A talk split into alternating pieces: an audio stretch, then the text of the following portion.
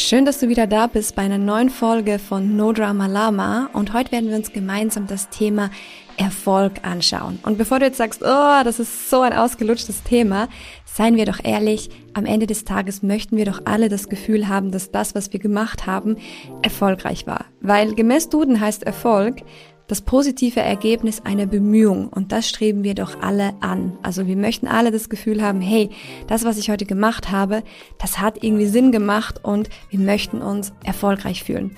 Und genau das möchte ich heute mit dir angucken, an welchen Stellschrauben du drehen kannst und welchen Fokus du einnehmen darfst, damit du dich eben am Ende des Tages erfolgreich fühlst, ganz unabhängig von deinen Zielen und warum dich das sogar leichter an deine Zielerreichung führt. Das werden wir uns heute alles gemeinsam angucken. Ich wünsche dir viel viel Spaß dabei.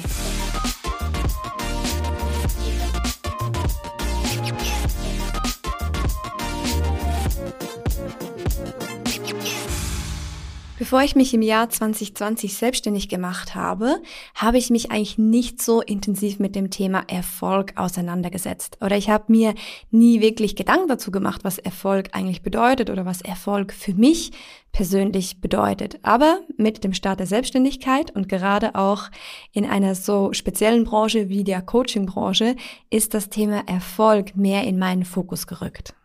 Weil plötzlich befand ich mich in einem ganz neuen Umfeld, und zwar im Umfeld der Selbstständigen, der Unternehmer, aber auch im Umfeld der Coaching-Industrie, was etwas ganz Neues für mich war. Und als ich gestartet bin, da war ich, ich würde es jetzt sagen, so ein bisschen positiv naiv auch. Also ich habe eigentlich mir nicht wirklich Gedanken darüber gemacht, was da auf mich zukommen könnte. Und ich war auch nicht wirklich vernetzt mit anderen Menschen, die in diesem Umfeld tätig waren. Ich hatte einfach eine Ausbildung gemacht und ich hatte Lust, mit Menschen zu arbeiten.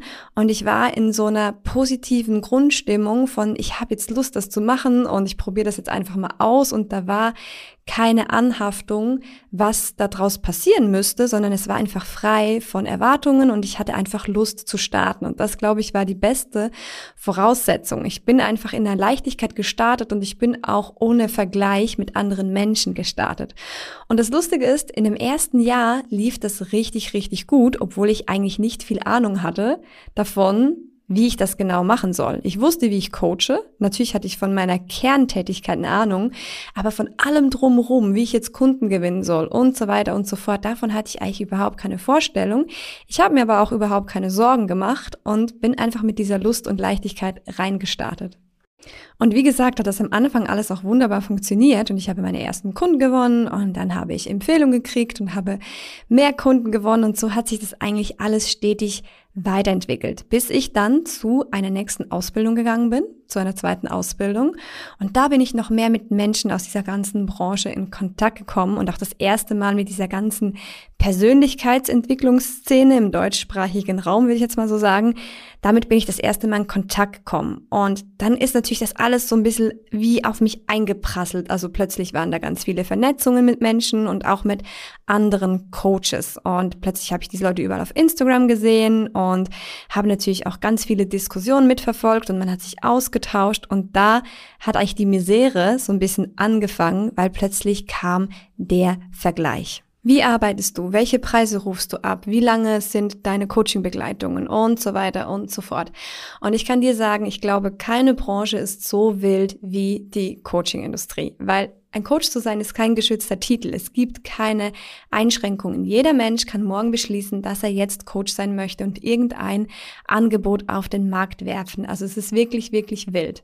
Und dementsprechend sind auch die Preise wild. Es gibt einfach alles Mögliche an Preisen. Und gerade für mich damals als Business Starter war das nicht wirklich förderlich, mich plötzlich mit all diesen Informationen konfrontiert zu sehen. Und es hat mich tatsächlich verwirrt und es hat mich auch wirklich verunsichert. Und das, was am Anfang so leicht war, wurde plötzlich anstrengend. Und eine Weile lang hat sich das dann auch alles so durchgezogen und es lief irgendwie schleppend und es war super anstrengend und ich war verwirrt und habe auch angefangen an mir zu zweifeln. Und obwohl ich mir Berater zur Seite geholt habe, ich habe mir Business Coaches geholt, ich habe irgendwelche Kurse gemacht und so weiter und so fort, aber irgendwie wollte es nicht mehr so richtig in die Gänge kommen und ich habe mich verwirrt gefühlt, ich habe mich verunsichert gefühlt. Und dann habe ich nach ein paar Monaten eine wichtige Entscheidung getroffen. Und zwar sind wir damals im Dezember 2021 nach Mexiko geflogen zu einem Meditationsretreat von Dr. Joe Dispenza. Und zu dem Zeitpunkt habe ich beschlossen, einfach wie ein Reset-Button zu drücken. Ich habe mir gesagt, okay, jetzt musst du mal alle diese Nebengeräusche aus deinem Leben, du musst das jetzt irgendwie wieder ausschließen, also wie wegpacken. Ne? Und dann habe ich wirklich ganz bewusst, bin ich meinen Instagram-Account durchgegangen und habe geguckt, ey, wem folge ich denn da alles? Und habe ganz viele Leute wieder entfolgt, die ich irgendwie auf Ausbildung kennengelernt habe oder irgendwie durch Empfehlungen. Ich habe einfach wirklich geprüft, okay, wem möchte ich denn jetzt wirklich folgen und was bringt mir wirklich was und was lenkt mich eigentlich nur ab und verunsichert mich.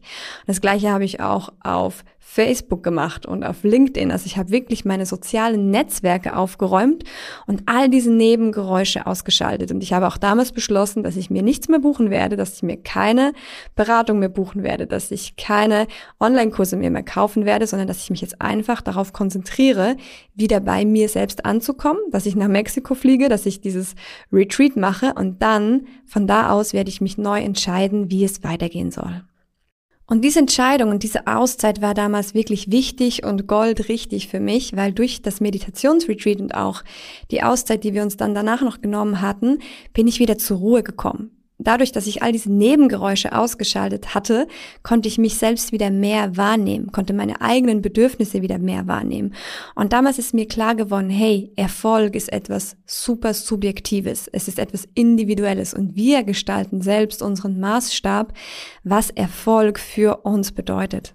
Und ich habe in den Wochen danach gemerkt, dass Erfolg für mich ganz fest damit zusammenhängt, welche Werte ich leben kann. Also, dass ich mich eigentlich nur erfolgreich fühle, wenn ich mir selbst auch treu bleibe, also meinen Werten treu bleibe.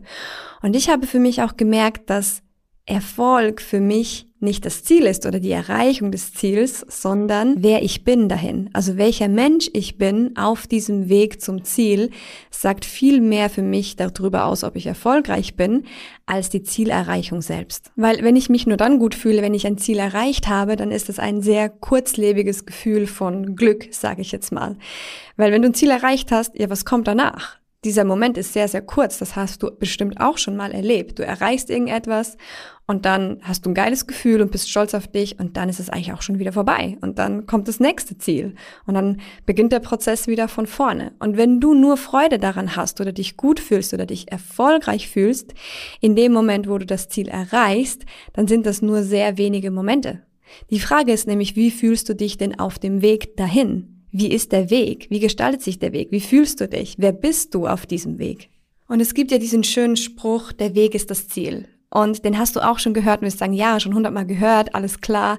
Aber die Frage ist ja, was bedeutet das wirklich? Was bedeutet das, der Weg ist das Ziel? Und ich habe mir da wirklich Gedanken drüber gemacht und ich habe geguckt, hey, was bleibt denn eigentlich übrig, wenn ich den Fokus wegnehme von dem Ziel, von der Zielerreichung? Was bleibt übrig, wenn ich den Fokus wegnehme vom Vergleichen, vom Außen? Was bleibt übrig? Und übrig bleibt der Prozess, also meine persönliche Entwicklung im Erreichen dieses Ziels.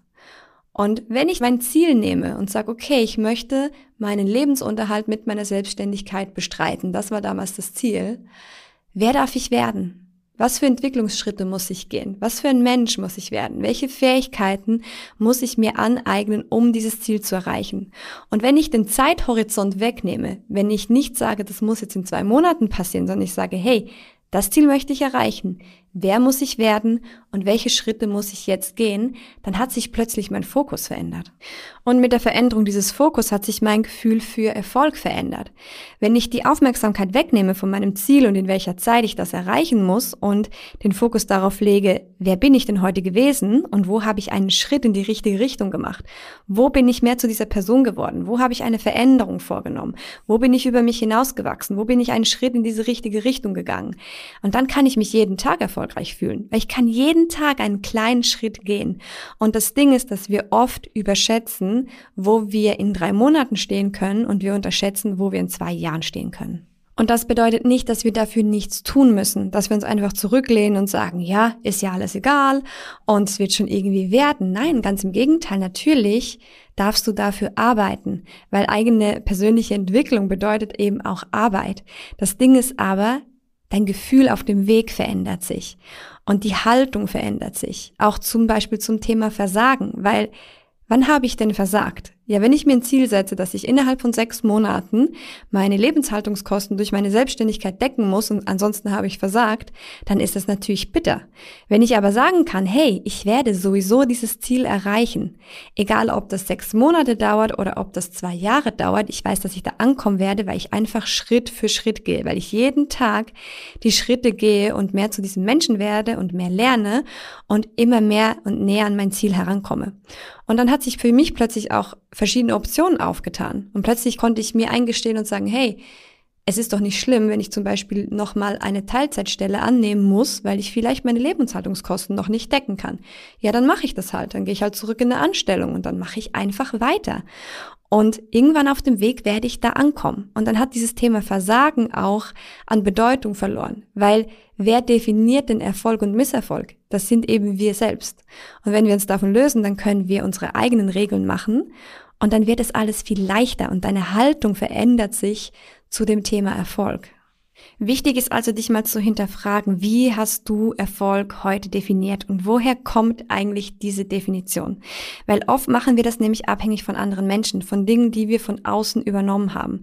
Zum Beispiel eben eine gewisse Summe an Geld, die wir verdienen möchten oder ein gewisses Gehalt, was wir haben möchten oder ob wir im Alter 35 verheiratet sind und zwei Kinder haben oder was auch immer. Aber woher kommt eigentlich deine Definition von persönlichem Erfolg und wie flexibel bist du bei der Anpassung deiner Ziele?